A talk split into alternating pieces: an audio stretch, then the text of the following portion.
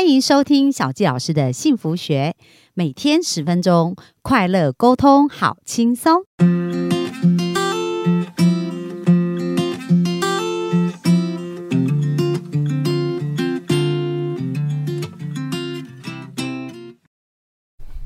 欢迎收听小纪老师的幸福学，很开心又在空中跟大家见面。那本周我们要跟大家聊，跟大家聊主题是金钱的议题。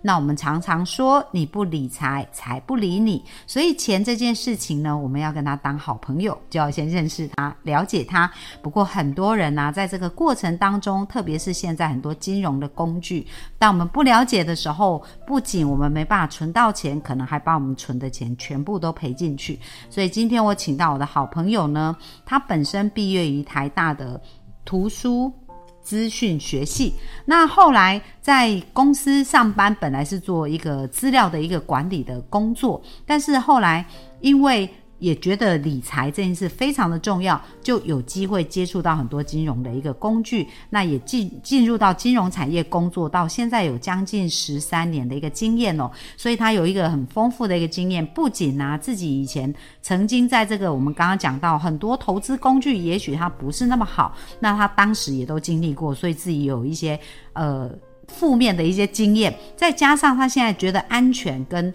规避风险是非常重要，然后有一个完整的观念呢，来去规划他的整个财务，跟协助他的客户，就有相当多的一个经验可以跟大家分享。所以本周我们就邀请我们的好朋友钟林来跟我们聊一聊有关于如何去理财的部分。那我们就欢迎钟林。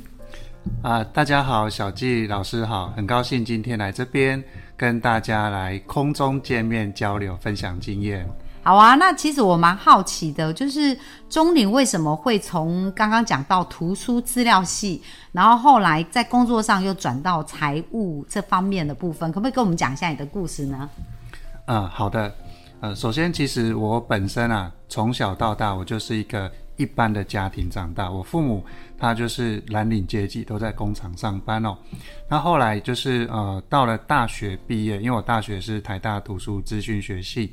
所以后来一毕业就工作，做了也是跟本科有关，就是做知识管理哦。嗯哼。那我在一家也是上市柜的公司哦，做这个电脑啊、消费性电子产品的大公司工作。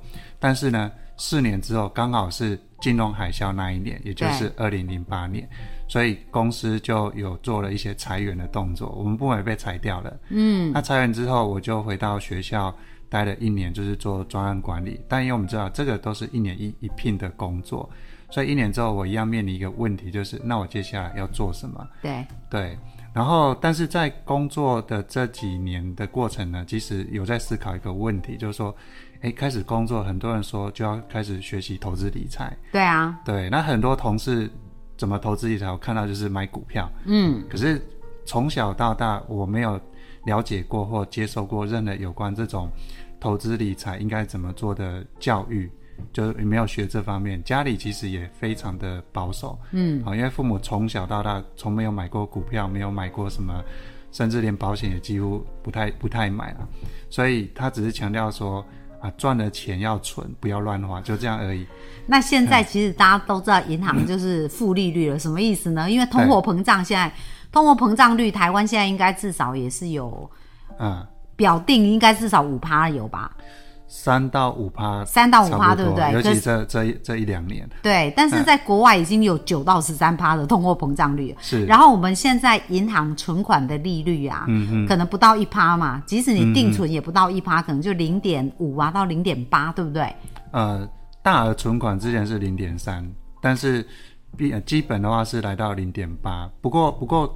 刚好这一年有在美国在升息，所以目前银行利率是有调高了一些了。好，可是我们刚刚讲到说，哎，通货膨胀已经三到五趴，那利率没有超过一趴，所以如果你把钱存在银行啊，意思就是钱一直被缩水，就是它的购买力会下降。对不对？所以这就是负利率的一个概念，这样子。啊，小季老师也很有这个财商观念，啊，那是一定要学的嘛。好，那继续，钟宇老师说，哎，可能很多的家庭如果没这种观念，他就说，哎，去存钱，去存钱，可是钱会越存变得越少，购买力越少，这样子。对对对，因为像其实我的家人哦，退休的时候，哎，他领了也许两百三百万，好像。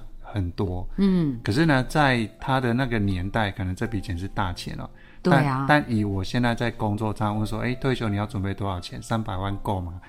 几乎说三百万，三百万跟退休什么关系哦？对，其实有的人甚至觉得三千万可能他比较安心一点，所以那个时候我就想说，那这一块要怎么学习？刚好因为我其实从小从大学就有在参与一些这个宗教跟公益的团体，嗯，就有认识一个金融的前辈，对，所以那时候刚好就想说，诶，那我来跟着他学习。好，当然是不是只是学，而是去做这个工作。嗯，那那我的想法是，就算做不起来，至少我学到这方面的专业，也可以帮自己理财。对，就因为这样子，就踏入金融业了。哦，对，那你踏入金融业去了解以后啊，嗯就你发现说它跟你以前所想象的嗯财商的这个世界有没有什么不一样，或者是有什么重大的发现呢？呃，其实进来之后才，我是先应该说，在金融啊，其实它分成几个区块啊。当然，这是以我现在来看，嗯哼，就是有所谓的银行、证券跟信托。对，但是呢，我们在这个理财的区块还多了一个叫不动产。不动产本身其实它并不是金融业，但是它却跟金融很有关系。对，包括贷款啊，或者是说很多人可能投资也会把它当成是一个标的，哦，所以我们也把它当成一个一个一个区块哦。那当然进到这个这边之后，发现说哇，这个金融，比如说我是从保险开始的，那以前我都会想说有啊，我有买保险啊，可是进到这个行业才知道，其实保险两个字涵盖的范围非常的广。嗯，对，那这个广度是到的到说一般人的，不管谈保障、谈储蓄、谈投资，其或是谈节税，几乎保险都有关系，甚至还有信托。嗯哼。好、这个是第一个了解到说，其实跟我们想象是有落差的。哦，就那个涵涵挂的范围值，对，嗯，那当然进一步也了解到说，哦，投资也是，以我们生活可能常听的就是股票，对，可是呢，来到这个领域知道哦，其实投资有股票，有选择权，有期货货，然后甚至是像呃以前我们玩一个游戏叫做《富爸爸穷爸爸》的嗯这个桌游，对，啊、老鼠赛跑，它里面有些卡片啊，比如抽到什么这个联动债啊、优先股啊，其实这个在台湾几乎一般人，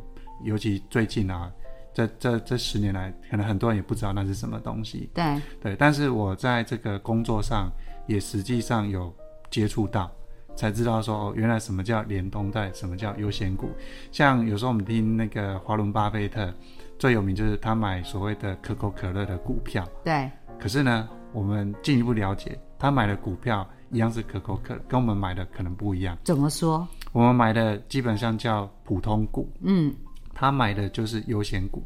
那优先股的概念就是，当公司有赚钱在分红的时候，他会优先分给这个优先股的股东。嗯，对，那后后面的，比如说，哎，我们这个叫普通股的才来领，分散的才有，有这个味道。然后再来就是优先股可能一季就配一次了，普通股也许一年配一次，那那叫做差异。那优先股是有比较贵吗？呃，优先股的话，当然它股价会有一个，就我所知会有个区间呐，嗯嗯，对，也不一定比较贵，但但是可能那量要更大，这样子，还是更大以外，第二它只卖给法人，哦特定的的那个，对，所以所以也是了解到哦，原来这个投资证券的部分又有分这么多内内容了，嗯哼，对，因此在在这个过程当中就知道说，其实你要投资，你要对每个工具了解。那如果你去做一个你不熟悉工具，你想赚到钱，事实上是有难度的。嗯，所以光在做功课这一块，就发现它是非常浩瀚了。那那如果今天我们碰的商品又是国际性的，可能又会跟所谓的信托又扯上关系。对，所以其实，在这么多里面啊，包括过去几年走过来，我就觉得，其实今天在投资这件事啊，你不是要找叫做会赚钱，嗯，而是应该找适不适合你的理财工具。所以适不适合这件事就很重要。当然谈到这个，我觉得就跟我们在小弟姐的天赋就很有关系哦。嗯，就是找工作，可能你要先想的是不是能不能赚钱，而是适不适合。所以其实，在投资理财这件事，我觉得适不适合这件事也是一个很重要的考量点。对，所以怎么去看？如果说我们一般我们的幸福听众想要知道自己比较适合什么样的的方式的话，会有会有这样子的部分会谈到吗？呃，其实首先哦，不懂理财这件事，呃，还不是最重要的，因为很多东西叫做习惯。像举例来讲，我身边有一些朋友，他你说他懂投资吗？懂买股票基金也不懂，但他有做对一件事，叫做储蓄。嗯，所以他单单只是有在用心的，就是有纪律的存存钱这件事情，过了可能五年、十年了。对，他就手上就有一两百万的钱了，甚至更多。所以其实第一件事是储蓄，我觉得很重要。这件事只是只要你的第一个，哎，你的收入够高，就想办法增加收入。第二，你不乱花钱，有存钱习惯。当然，储蓄不是说不要花钱，就是钱要花在刀口上。嗯，好，其实你就已经赢过一般。有在做投资的人哦，所以所有好的投资习惯的第一条就是学会存钱。对，没错。好，那所以应该是说，每一次领到钱就固定一个部分的比例，把它拿出来存。对。然后剩下才是拿来花，但是很多人可能是全部都花花到月底有剩再来存。对对。但通常这时候就不会有剩嘛。对，其实这个就是先花再存，还是先存再花？对，因为因为其实。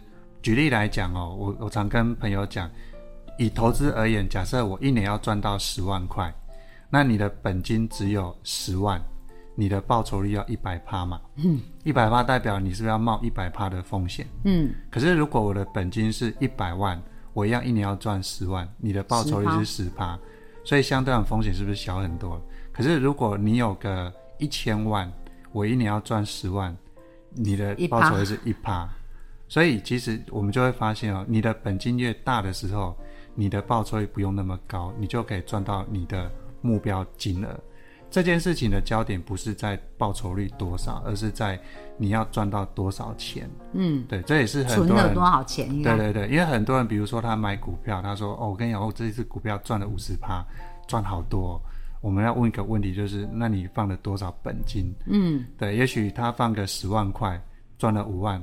洋洋得意，可是我今天一百万，我五趴就五万块了，我不用赚五十趴，对，那那所以我们就会发现，当你的资金、你的钱越多的时候啊，你只要做稳健的投资，事实上你已经赢过一般投资人了，对，因为高风险投资可能他就是小钱在那边试，对，但是呢，赔了，比如赔了五千，赔完觉得啊还好不多，可是重点是次数，对，因为你可能冒了。好几次风险之后，没有赚多少钱，但整体折算下来，发现你你几乎是赔钱居多。哎，这个是我们工作上发现的这个普遍现象。